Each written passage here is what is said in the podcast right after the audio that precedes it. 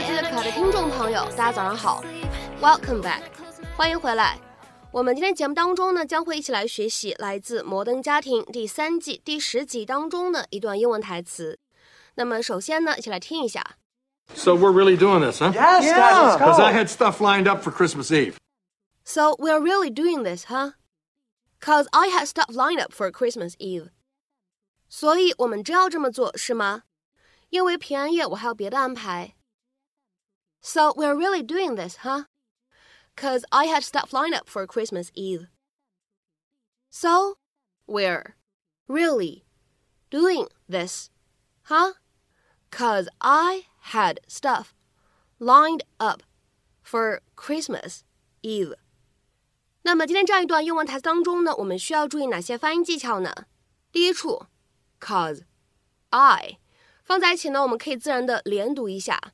那么此时呢，我们可以读成 cause I，cause I。然后呢，再来看一下第二处发音技巧。当 had 和 stuff 放在一起的话呢，我们其实可以有一个不完全爆破的处理。那么此时呢，我们可以读成 had stuff，had stuff。下面呢，我们再来看一下最后这一处发音技巧。当 lined up for 这样的三个单词呢放在一起，前两者呢我们可以做连读，而后两者呢我们可以做不完全爆破的处理。所以呢，放在一起我们可以读成 lined up for，lined up for。 So we're really doing this, huh? Yes, Dad, let's go. Because I had stuff lined up for Christmas Eve. Yes, Jay. It's Manny's last chance to enjoy a family Christmas. Until next year, you mean? Well, with all the snatchings. Get out of my head, Luke. Okay, who's gonna get the tree? Oh, oh, I will, I will, because, you know, get the wrong kind, people get upset. You get upset. I'm people. Fine, I'll get the turkey. What about gifts? Jay, did we finish shopping? Yeah, but we're not wrapped. Oh, I can help with that. We have a mobile wrapping station. God, has that thing paid for itself? Because I feel like I paid for it. Okay, we've got lights and ornaments at our place. Oh, you know what'd be great? It's the angel. The angel. Yeah, Oh, where um, is it? Gloria, it's up in your attic. Would you get it? I know, not the attic. It's dirty, and they are spiders. Oh, but it really won't be Christmas without it. Won't be Christmas with it. It's December 16th. Luke will help Gloria. He's not scared. Oh, good. He won't find me in any attic. That might be exactly where they find you. Mom, uh, I have a party tonight. You promised I could go if I got a B on my test. I studied. I read stuff. What was the point of all that? The point, young Who lady. can was- remember? Express Christmas will be done by 9 o'clock. Claire, I'll text you the gift list. Okay. You and Haley do the shopping. Manny, you're coming with me. We're gonna get groceries. Dinner, our house, 6 o'clock. Let's move! On Dasher, on Dancer, on Prancer, and Vixen! That kind of worked out. Jay. Come on, Haley. Jay, you are gonna love this wrapping. It'll be fun. A lot of fun. We can go to Target, okay? Let's go, let's go, let's go! Come on, let's go. So it's, it's just me and Lily getting the tree then? Hello? Hello. My mom tells me it's Xmas in a text. Yeah, well, my mom canceled in a voicemail and told me she had a boyfriend and a newsletter, so join the team. Put some clothes on, we're getting a tree. Sweet. 今天节目当中呢，我们来学习一个挺有意思的表达，叫做 line up。这个短语呢，在英文当中呢，它其实意思啊用法都比较多一些。那下面呢，我们来看看今天节目当中的关键句里它是什么样的意思呢？